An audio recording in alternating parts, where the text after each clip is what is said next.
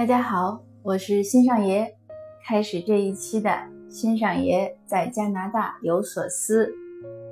这一期呢，也是应听友的要求，希望我谈一下美国和加拿大的区别，因为他的小孩可能要选择留学。那其实呢，对我来说呢，这是一个挑战，因为加拿大呢，我是切切实实的生活了这些年，但是美国呢。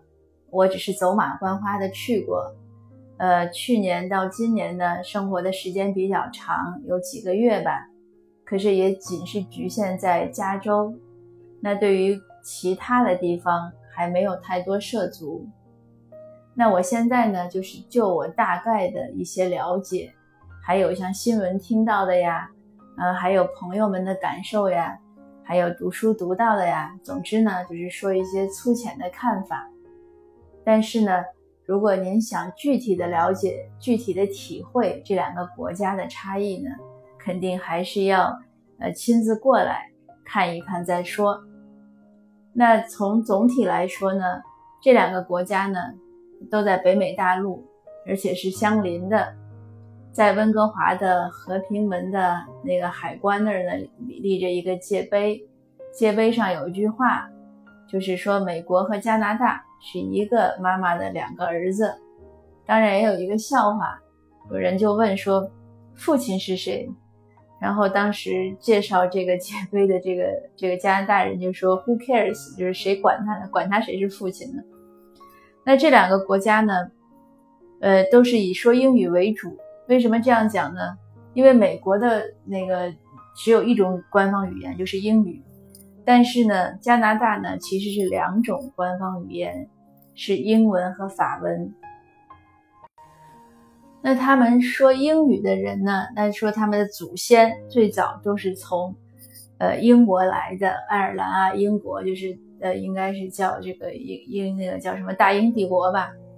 呃，大家都知道，呃，美国很著名的就是有一些英国的清教徒乘坐五月花号抵达美国，开始了美国后来多少年的建设。当然也有其他国家的移民，因为很早以前我看过一个历史材料，就是说美国建国的时候呢，当时德裔已经很多了，他们曾经投票来决定是英文还是德文是官方语言，大概只有一票之差，英文获胜，所以可见当时德裔也蛮多。那加拿大呢，会有一些区别。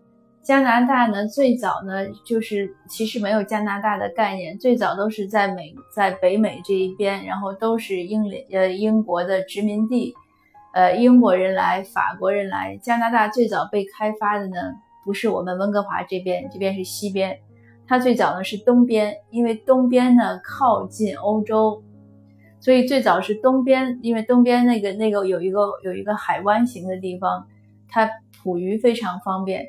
所以最早以前是荷兰人，后来是法国人和英国人在争的一块地方，然后争来争去呢，就逐渐往岸上迁移。当然，它有一个很漫长的历史，英国和法国也打了很，就是经常会为抢夺殖民地打仗。最后呢，就是其实刚开始呢是英国是法国人建了一块殖民地，但是最后英国呢因为英法战争英国胜了，法国又把那块殖民地让给了英国。这样就导致一个一个隐患，就是那一边的的人都说法语，一直就保留到现在。所以加拿大是英法双语国家。为什么说隐患呢？因为那个法就是法语区，像魁省，他们一直都有很强的独立意识，又加上加拿大的政体，就是它这个联邦呢也比较松散，所以有也前些年有一年呢，魁省独立就很厉害，最后他们要全民公投。呃，当时我还没有来加拿大，那有人老移民讲的，就当时联邦政府呼吁每一个在其他省的魁省的居民都回到魁省去投票，希望能把魁省留下。后来可能也是微弱的优势留下了，魁省就没有独立。所以这个我我认为也是个也是个隐患，就是他经常会会闹，但是同时呢也反射出来一个问题是什么，就是。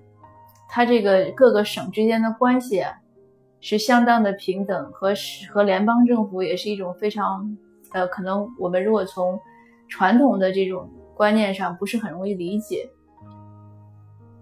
就是它其实一种是很松散的一种合作的关系。那说回到美国和加拿大的区别呢，就是美国也是联邦。好像各个州之间呢也是比较容易搞独立，但是在我看来呢，加拿大似乎更松散一些。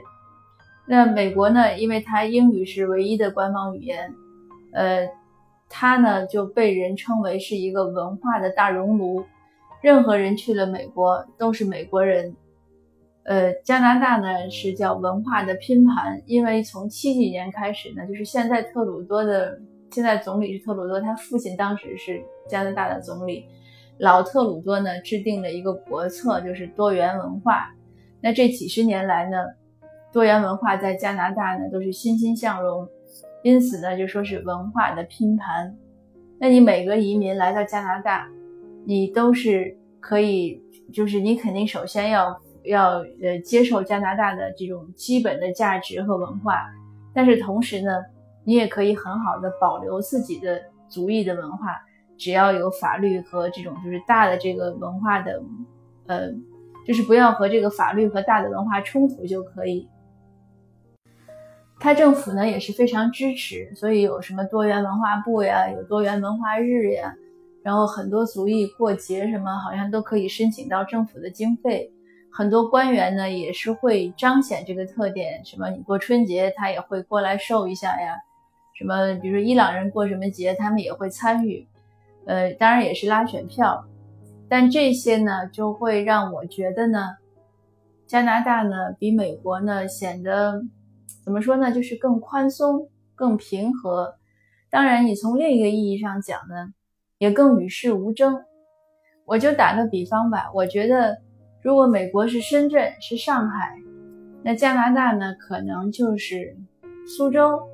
是马云之前的杭州，或者是可能更一些二三线的城市那样的感觉，像青岛啊什么，就是它很安逸，呃，很舒服，然后人们呢都很忙着生活，不是那么在意赚钱。为什么呢？呃，因为美国呢税要低一些，加拿大呢被称为万税之国，它的税非常高，呃，各种税。呃，什么消费税啊、所得税都很高，所以呢，加拿大人呢，就是他会觉得你赚钱多了也是纳税，他就没有那么大积极性。当然这是我猜的吧，人家也没有这样说。可是确实加拿大人特别爱玩。我刚来移民的时候，我同学比我早来十年，我当时就想做一些职业培训呀，我想看我要做什么新的职业。我同学就说：“哎呀，你急什么呀？”说加拿大人都没有时间工作的，都忙着生活和玩了。后来我发现他说的差不多，就是这边的人，你让他加班，他不加班，他不愿意给钱，他也不愿意。可是他一下班，可能就赶着给孩子去做义工，啊，或者就去哪儿划划游艇了，或者干嘛，或者 hiking 了，都是这样的事儿。所以也有人开玩笑说，如果。中国人、美国人、加拿大人三个人都获拿了，比如说中了一百万，那加拿大人呢，肯定马上去环游世界了。那美国人和加那个中国人呢，大概会拿着这一百万去投资，去赚更多的钱。这个我觉得也蛮真实的。所以有的时候呢，美国人呢，你看电影里也会会这样说，他们会觉得加拿大是个大农村，呃，科技也不发达。然后人们也很懒散，就是就很很很慢吧，也不急，但是非常 nice，人非常好。呃，可是加拿大人看美国呢，呃，也许有点羡慕嫉妒恨，因为美国的工资要高，税又低，呃，然后机会也多嘛。因为美国有三亿人，加拿大只有三千万人，他们的领土面积差不多大。那有的加拿大人呢，就会觉得美国像暴发户。所以两边的人呢都是互相取笑，当然也是很友善的玩笑。那另外一个原因，加拿大人为什么不着急赚钱呢？就是它是全民医保，教育也基本上都是公费。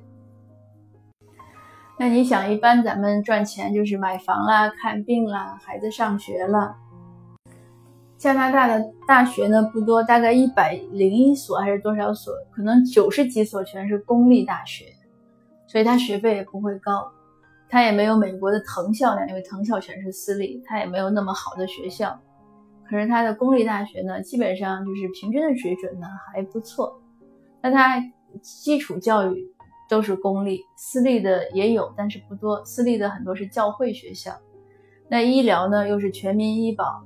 呃，除了自己买药，那其他的不用花什么钱。你买药呢，也不会买的太多，因为你要买药买的太多，大概就该住院了。只要一住院，他就全部都包你，包括吃东西，就是医院里的餐饮都是免费的。那在这样的条件下呢，大概加拿大人呢就更懒得去赚钱，而且加拿大呢也确实机会少。你想，它三千万人口，三千多万吧，现在。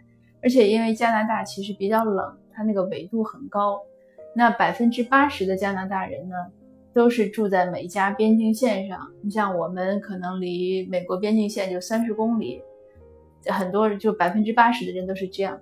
那相应的呢，就是人口密度低的话，商业机会当然就会少，但是竞争压力也会小。竞争压力小呢，人少呢。呃，人和人之间的关系呢，可能就比较亲密一些，就是更那种乡土化一些。那美国呢，相对来说就更城市化一些吧。嗯，而且人多了呢，可能很多问题相应的就多了。大家看到最近新闻有一些报道。另外一个很关键的就是，美国呢是世界老大，那加拿大呢，我不知道排第几啊。还有呢，就是它在很多方面呢，还是要依仗美国。所以可能美国可以有些问题很硬，呃，但是加拿大呢有些问题呢就不太好意思很硬，因为硬不起来嘛，你跟人家没法抗衡。当然对政治方面呢我也知之甚少。那今天所有这些分享呢都是很很粗浅的、很肤浅的一些走马观花的想法。呃，还是那句话，您如果真正的想了解这两个国家，一定要自己过来体会一下。